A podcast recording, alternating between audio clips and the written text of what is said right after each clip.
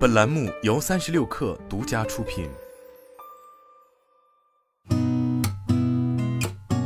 八点一刻，听互联网圈的新鲜事儿。今天是二零二三年三月十号，星期五，早上好，我是金盛。据悉，小米发布内部邮件，任命许多担任机器人事业部总经理，向手机部总裁曾学忠汇报。同时，小米任命向迪云担任机器人事业部副总经理，向机器人事业部总经理许多汇报。对于上述消息，小米方面予以确认。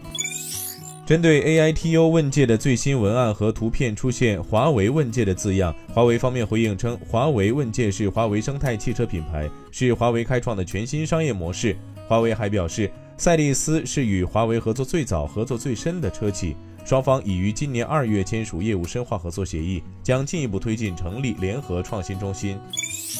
一场从新能源汽车开启、席卷燃油车的降价潮正在迅速袭来。据媒体不完全统计，截至目前已有至少三十个汽车品牌参与到这场价格战，最高优惠超过十万元。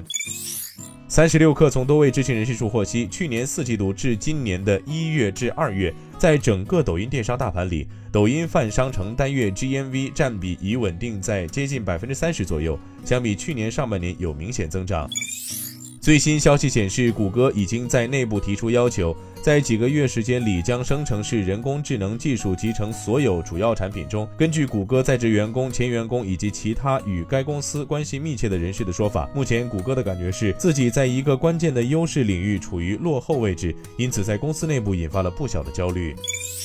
美国罗切斯特大学的物理学家兰加迪亚斯及其团队日前在美国物理学会会议上宣布，他们已经创造出一种可以在温室条件下实现超导的全新材料。据 Mobile Index 数据显示，截至上月，Facebook 在韩国的 Google Play Store 和苹果 App Store 的月活跃用户合计为九百七十九万，较一月下降百分之二点六。这是自2020年 Mobile Index 开始统计相关数据以来，Facebook 在韩国的月活跃用户数首次跌破一千万大关。今天咱们就先聊到这儿，我是金盛八点一刻，咱们下周见。